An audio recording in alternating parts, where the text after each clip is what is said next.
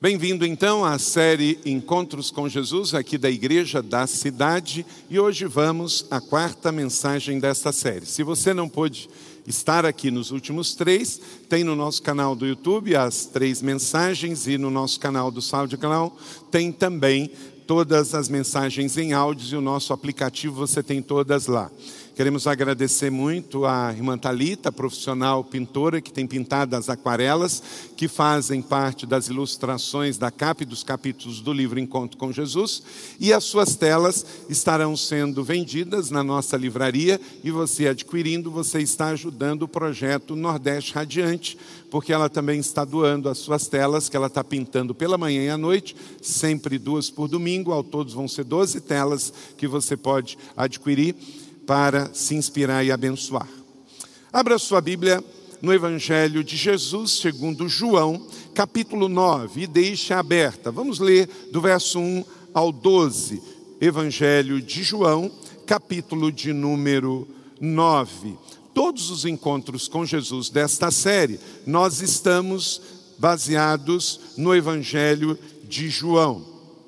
Diz assim então sobre este encontro que Jesus teve lá em Jerusalém com um homem que era cego. Diz o texto que, diferente do cego de Betsaida, que ficou cego ao longo da vida, isto é, por uma doença visual degenerativa, como a, talvez a catarata, esse era cego desde nascença. Então me acompanhe aí na leitura bíblica da palavra do Senhor. Diz assim: Jesus cura um cego de nascença. Ao passar, Jesus viu um cego de nascença. Seus discípulos lhe perguntaram: Mestre, quem pecou, este homem ou seus pais, para que ele nascesse cego? Disse Jesus: Nem ele, nem os seus pais pecaram, mas isso aconteceu para que a obra de Deus se manifestasse na vida dele. Enquanto é dia, precisamos realizar a obra daquele que me enviou. A noite se aproxima quando ninguém mais pode trabalhar. Verso 5: Enquanto estou no mundo, sou a luz do mundo. Tendo dito isto, cuspiu no chão, misturou terra com saliva e aplicou aos olhos do homem. Então lhe disse: Vá, lavar-se no tanque de Siloé, que significa o quê? Enviado.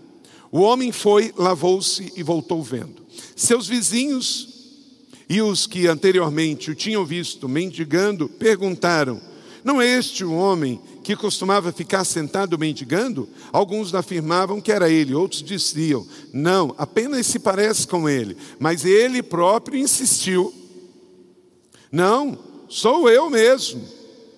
Verso 10: Então, como foram abertos os seus olhos, interrogaram e ele respondeu: O homem chamado Jesus misturou terra com saliva, colocou nos meus olhos e disse que fosse lavar em Siloé. Fui, lavei e agora vejo.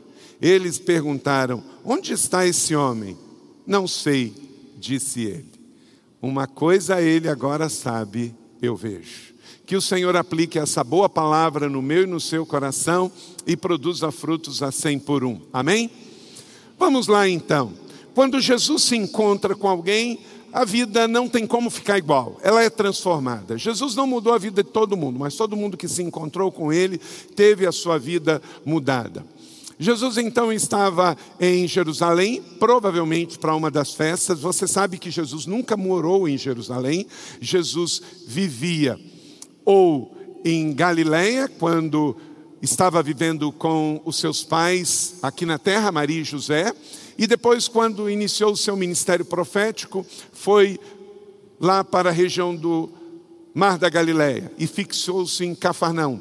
Mas Jesus era judeu, então, pelo menos três ou quatro vezes ao ano, ele vinha à capital, a Jerusalém, para as festas judaicas. E nestas vindas, ele desenvolveu o seu ministério também. E certa vez, passando lá em Jerusalém, viu um cego de nascença. E a história então se dá entre esse episódio. E daí nós vamos tirar, diga comigo, dez princípios. E vamos aplicar a nossa vida hoje. Jesus já se encontrou nesta série com a mulher samaritana, com Nicodemos e com o paralítico de Betesda, também em Jerusalém. E agora ele se encontra com um cego de nascença. E desse encontro vemos aqui alguns princípios para aplicar à nossa vida hoje. Anote aí, meu irmão, minha irmã. Primeiro, quando Jesus se encontra com as pessoas, ele demonstra sensibilidade diante da dor. Jesus não vive no mundo da lua ou olha as pessoas com paisagem. Não, ele vê e se importa, porque ele vê como ovelhas sem pastor. Jesus se importa com a sua dor, não importa qual é. Como está no Salmo de número 58, verso de número 6, o Senhor tem um odre e ele recolhe as nossas lágrimas no seu odre, porque ele vê e se importa. Meu irmão, minha irmã, querido adolescente, jovem, adulto, se você é pobre ou rico, casado ou divorciado, homem ou mulher, Jesus não só te vê, mas ele se importa como você está e ele quer mudar a sua realidade. Diz o texto então, ao passar, Jesus viu um cego de nascença, porque Jesus, ao passar, ele vê com um olhar de quem se interessa, se importa. Ao passar, viu e se importou. Ninguém passa desapercebido aos olhos dele. Ele está vendo. Você pode estar no meio de uma multidão ou estar no público bem sozinho. O Senhor te vê onde você está. Ele vê, ama, se importa e transforma a realidade. Então não fique com medo, não fique depressivo, não fique fugindo achando que o Senhor não está te vendo. O segundo princípio, anote aí. Quando Jesus se encontra com as pessoas, ele não dá espaço para julgamentos. O verso de número 2 diz os, o texto que Jesus, e mais uma vez seus discípulos, por vezes, gente, eu olho textos como esse aí eu tenho esperança e vejo por que Jesus não desiste de mim. É por isso, Alander, que Jesus não desistiu de você.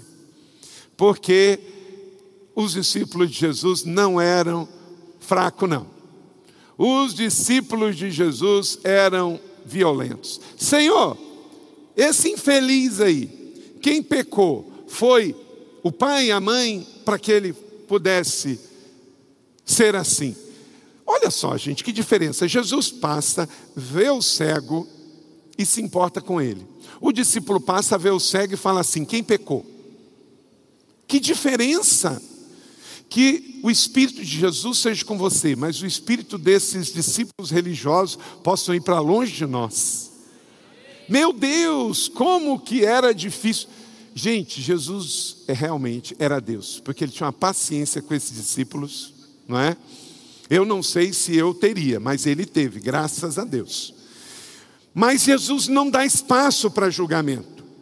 Como acabamos de ouvir aqui na belíssima música que cantamos juntos aqui, quem pecou? Quem pecou? Foi os pais? Olha, não foi os seus pais que pecaram. Os discípulos questionavam Jesus porque eles estavam afoitos para trazer um julgamento. Jesus é completamente diferente. Ele não julga, ele vê o tempo todo a soberania do Pai. Ele está sempre vendo que Deus está trabalhando em meio a uma situação difícil. Mesmo em meio à dor, Deus está trabalhando. Meu irmão, minha irmã, se você está num ambiente em que tem pessoas que já estão tá questionando, meu Deus, será que ela não engravida porque está em pecado? Será que ele não consegue o um emprego porque está em pecado? Será que ele não consegue se livrar dessa situação porque está em pecado? Não necessariamente, não necessariamente. Pode ser que seja simplesmente uma permissão de Deus para que ele manifeste o seu poder lá na frente. E aí anote aí o terceiro princípio. Quando Jesus se encontra com as pessoas, ele sempre aponta para a esperança. Escreva aí esperança. Jesus é a esperança e Ele sempre está trabalhando pela esperança. Meu irmão, minha irmã, é final de ano, é o último mês do ano. Jesus ainda não terminou. Há esperança para a sua vida, família e ministério. Verso número 3: Disse Jesus: Olha, nem ele nem os seus pais pecaram isso aconteceu para que a obra de Deus se manifestasse na vida dele. Deus está no controle. Então, Deus se manifesta em meio a uma perda, Deus se manifesta em meio a uma dor, Deus se manifesta em meio a uma tragédia. Uma vez perguntaram para Billy Graham onde estava Deus quando caíram as Torres Gêmeas lá em Nova York em 2001. E ele respondeu: Deus estava no mesmo lugar que ele estava quando o filho dele estava sendo morto na cruz do Calvário por nós, ele estava chorando. Deus ele não tem prazer na desgraça, Deus não planejou a morte, Deus não planejou a dor, tudo isso vem em consequência do pecado. Mas quando cai um prédio, Deus não mandou derrubar aquele prédio, mas Ele envia os bombeiros para estar lá e ser mão dele na vida das pessoas. Pode ter certeza, em todo lugar que tem uma tragédia, tem a mão de Deus agindo para socorrer.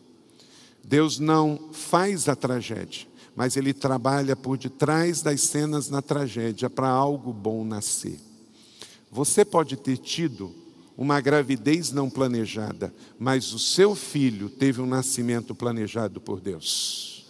Porque Deus é o Deus da esperança, Ele sempre trabalha para manifestar esperança. Então, não se desespere. Se você vive no meio de muitos julgadores, ignorantes como estavam os discípulos, continue prestando atenção no que Jesus tem a dizer, e você vai dar menos valor ao que os religiosos e julgadores têm a dizer. Confie e creia que o Senhor fará. Olha para o futuro, olha para a perspectiva. Deus está lá agindo, porque Deus é rei, ele tem poder e autoridade, ele enviou o seu filho, que é o Rei dos Reis, que tem trono e tem cetro e governa tudo em Suas mãos. Jesus estava seguro da soberania do Pai.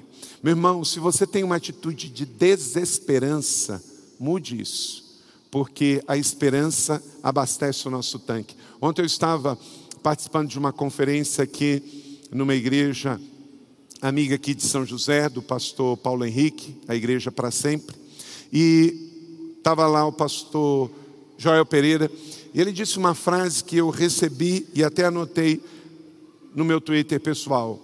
Ele disse: Se eu te der uma direção, você vai andar alguns quilômetros, mas se você mudar a atitude, você alcança o seu destino. Gente, quanta gente que não chega porque a atitude é ruim, a atitude é pessimista, é negativa, é difícil demais. Não espere que os outros mudem, mude você, sua atitude vai determinar se você vai chegar ou não, se você vai alcançar ou não o seu destino. Completamente concordo com essa sentença. Não espere que os outros mudem, mude o seu coração, mude a sua atitude, mude a sua perspectiva, de acreditar que com Jesus dias melhores virão. Jesus não vê um cego, Jesus vê um homem que pode ser curado. Quarto, quando Jesus se encontra com a pessoa, foca na urgência redentora da missão. Verso 4 e 5: Enquanto é dia, precisamos realizar a obra daquele que me enviou. A noite se aproxima quando ninguém pode trabalhar. Enquanto eu estou no mundo, eu sou a luz do mundo. Jesus não disse, eu sou as trevas do mundo, eu sou a luz do mundo. E quando a luz chega, as trevas têm que sair, têm que vazar fora. Hoje é o primeiro dia do advento do Natal deste ano. Então acendemos a primeira vela, é a luz, Jesus é a luz do mundo. Quando você entra num ambiente escuro, liga uma luz, as trevas têm que ir embora. Você já viu alguma coisa assim? Donas Trevas, eu estou chegando, a senhora pode dar licença de sair? Ou as trevas olhando para a luz dizendo assim: espera aí um pouquinho, daqui a pouco eu saio. Não, chegou a luz, as trevas vazam fora. Então, quem aqui é luz? Então, meu filho, você chegou, as trevas já vazou. Aleluia! As suas casas não é trevas. O seu namoro não é trevas. A sua família não é trevas. O seu ambiente de trabalho não é trevas. Por quê? Porque você chegou. Você em Jesus é a luz do mundo. E chegou, tem que sair não tem negociação. Por isso Jesus diz: temos que fazer a obra. Esse é o tempo, essa é a hora. Todos somos chamados e enviados para isso. Por isso, somos uma igreja positiva e propositiva. A gente não só espera que as pessoas venham à igreja, a gente vai à sociedade com evangelismo, com reação, com casas de paz, com células, plantando essas igrejas, expandindo o reino, com missões, com evangelismo, com ação social, com o projeto Ruas, com o projeto Positivo, com o projeto Belas. Nós vamos aonde as pessoas estão, porque nós somos a luz e vamos levar a luz de Jesus. E assim vamos continuar. Então não olhe problemas, olhe uma oportunidade do reino de Deus se manifestar até você. Cinco, quando Jesus encontra as pessoas, traz expectativa que o sobrenatural pode acontecer. Meu irmão, de repente a coisa acontece. Pode ser de um dia para o outro, pode ser na semana que vem, no mês que vem. Mas é uma coisa tem certeza, de repente acontece, por exemplo, na semana da virada, de domingo a domingo, oito dias, a gente ora, a gente celebra, a gente jejua, a gente anda com o Senhor e profetiza, e muitas vezes vai colher um ano inteiro que foi semeado em uma semana. Então, tendo dito isso, ele cuspiu no chão, misturou terra com saliva, aplicou os olhos do homem. O apóstolo Paulo fez muita doutrina nos textos dos evangelhos. Ainda bem que ele não fez a doutrina do cuspe de Cristo, né? Porque aí a gente ia estar tá fazendo isso até hoje, né? Que coisa interessante. Jesus faz um ato profético. Quem curou foi a terra. Quem curou foi o cuspe. Quem curou foi a fé daquele homem que acreditou, que deixou até Jesus fazer algo não usual, fora do normal. Meu irmão, que você, nesse final de ano, início do ano, você possa trabalhar em unidade com o Espírito Santo, que quando ele te pedir algo, não tenha que brigar com você. Será que eu vou ou não vou? Será que eu dou ou não dou? Será que eu. Não. Faz igual o vendedor de carro usado. Jesus vem que eu estou facinho. Né? Pode vir, Jesus. Faz assim comigo, ó. Vem, Jesus. Vem, Jesus. Vem para mim, vem para mim, vem para mim. Vem que eu não sou difícil. Jesus não tem que provar nada para você. Se você está orando e algo já está se manifestando, é resposta de oração.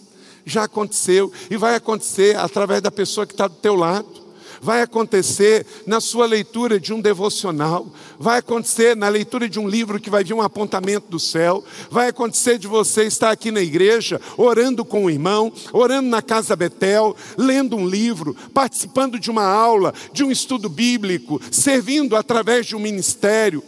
Acontece só não acontece com aqueles que não creem, só não acontece com aqueles que não estão abertos ao sobrenatural. Vem Jesus, eu estou fácil, eu oro e creio, eu jejuo e creio. O Senhor não tem que me convencer de nada, eu já estou esperando. Então, isso aqui não é a doutrina, isso aqui é ato de fé, é feito através de um ato profético. Jesus não é previsível, Jesus é sobrenatural. Aleluia. Não coloque Jesus numa caixinha. Ele atua pelo sopro do Espírito Santo. Jesus nunca será previsível, mas ele vai ser sempre bondoso em todo o tempo. Sexto, revela a obediência sempre como a melhor resposta. Quando Jesus se encontra com as pessoas, espera que a obediência seja a melhor resposta.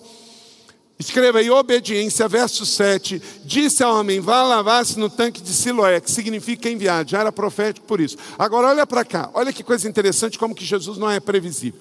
Semana passada, semana passada, Deus nos deu uma palavra que Jesus curou um paralítico em Jerusalém. O poço em Jerusalém, porque o poço era outro. Qual era o nome do poço? Betesda. O poço estava ali, a água estava ali, e Jesus não mandou ele se lavar no poço d'água. Se você, se você não, quando você for a Jerusalém, é isso aí. Quando você for a Jerusalém, você vai comigo no, nesse, nos dois poços, mas vai nesse também de Siloé. O de Siloé, gente, Jesus às vezes é muito engraçado. O de Siloé ficava quase 500 metros ladeira abaixo. O paralítico, a água estava ali, Jesus cura sem ele pisar na água. Agora esse aqui, Jesus fala assim, ó, vai lá, desce, chega lá, e aí você vai ficar curado. Aí lá vai o ceguinho, porque ele foi cego. Imagina, gente, ele deve ter caído, você não tem noção. É uma ladeira assim, ó. Sair lá do Monte Sião, onde está Jerusalém, perto do templo, e descendo, descendo até Siloé. Siloé é um poço de água natural que já existia em Israel antes do período do Novo Testamento. O rei Ezequias já fez lá um túnel que é, levava água para a cidade e tinha um muro que cercava dos inimigos. É longe, lá embaixo. Aí lá vai o ceguinho. Oi! Levanta, mas eu estou indo porque eu tenho fé. Jesus mandou, manda quem pode, obedece quem tem juízo. Lá vai o ceguinho. Lá vai o ceguinho. Oi, deixa eu ir. Gente, deve ter sido muito difícil.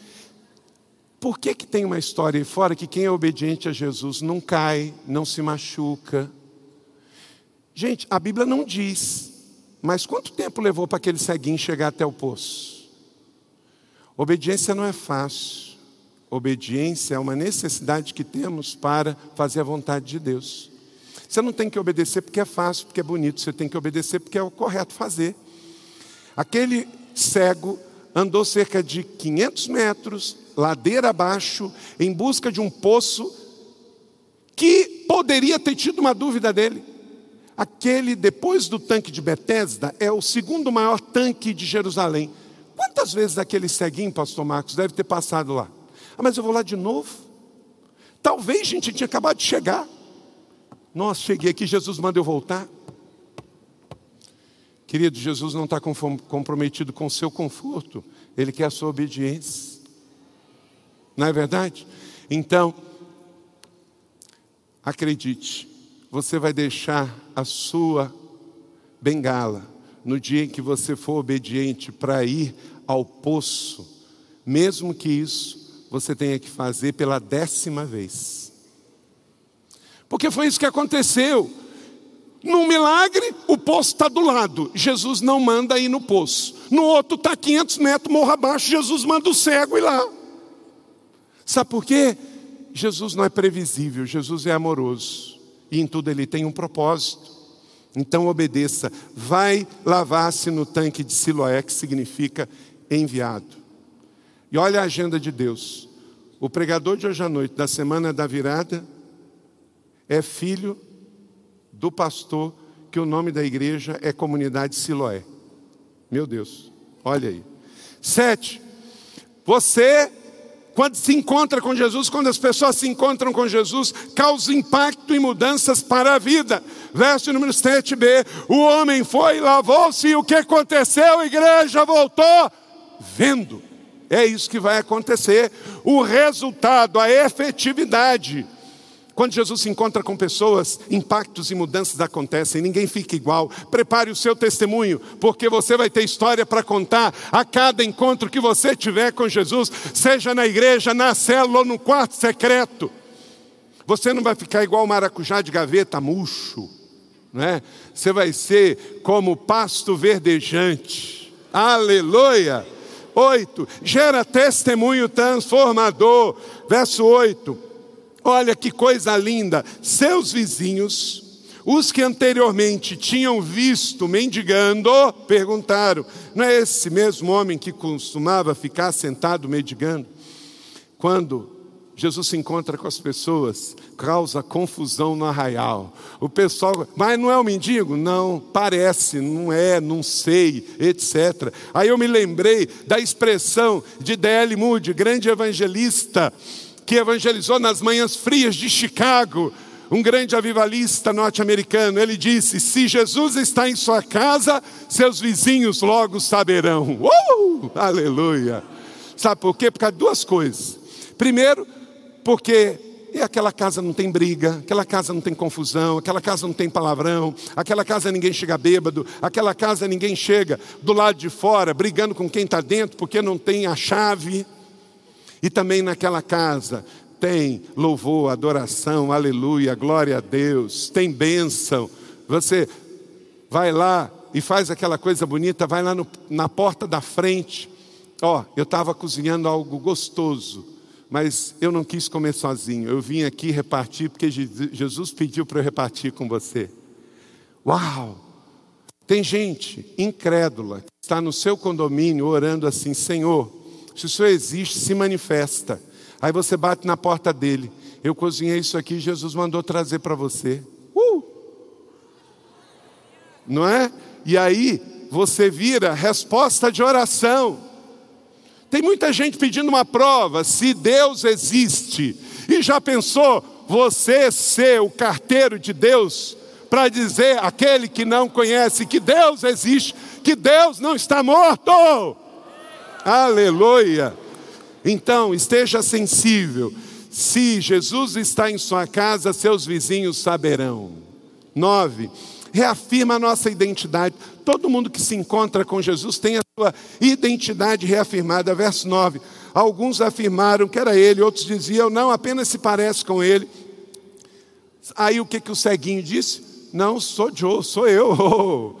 Não, não tem confusão aqui não, sou eu mesmo, eu que fui curado. É que naquele tempo todo mundo era parecido, né? Até Jesus era parecido, porque todo mundo usava a mesma roupa, né? Não tinha essa diversidade de roupa, todo mundo andava igual. Então era parecido.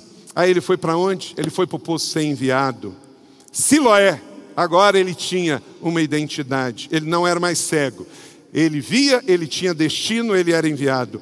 Décimo e último, quem se encontra com Jesus, quando Jesus se encontra com a gente, gera visão aberta para novos começos. Diga comigo, gera visão aberta para novos começos. Versos 10 e ontem. Então, quando foram abertos os olhos, interrogaram ele. Tem sempre alguém querendo perguntar. E aí o homem chamado Jesus misturou terra com saliva, colocou nos meus olhos e disse para eu ir lavar em Siloé. Eu que não sou bobo, obedeci. Fui, lavei e voltei vendo. Então, em João 9, 24, ele respondeu: Não sei se é pecador ou não. Uma coisa eu sei. Eu era cego e agora vejo. Pedro e João disseram a mesma coisa. Não podemos deixar de falar daquilo que temos visto e ouvido. Atos capítulo 4, verso 20. Então, querido, é assim que funciona. Há dois mil anos atrás, Jesus teve encontros em Jerusalém. Dois mil anos depois, Jesus está tendo encontros aqui. É tempo de Natal, é tempo de encontros. Que onde você for, nesse final de ano, você seja instrumento, como diz o nosso devocional de hoje, instrumento de profecia para entregar a palavra de Deus para as pessoas. Você vai numa confraternização, leve Jesus. Você vai no encontro de família, Leve Jesus, leve pessoas a ter encontro com Jesus. Você vai ter amigo secreto, ou se você veio lá do Rio de Janeiro, é amigo oculto, né? Então, amigo secreto, amigo oculto, é, é o velho dilema, né? De bolacha e biscoito. Não importa, pode ser secreto ou oculto, revela Jesus naquele ambiente. Amém? Então você recebe essa palavra da fé? Que em nome de Jesus, que você saia da cegueira, para o destino de ser enviado, em nome de Jesus. Saia da murmuração para o louvor, das trevas para a luz, da tristeza para a alegria, da incredulidade para a fé, porque você se encontrou com Jesus, e quem se encontra com Jesus tem sua vida e seu destino.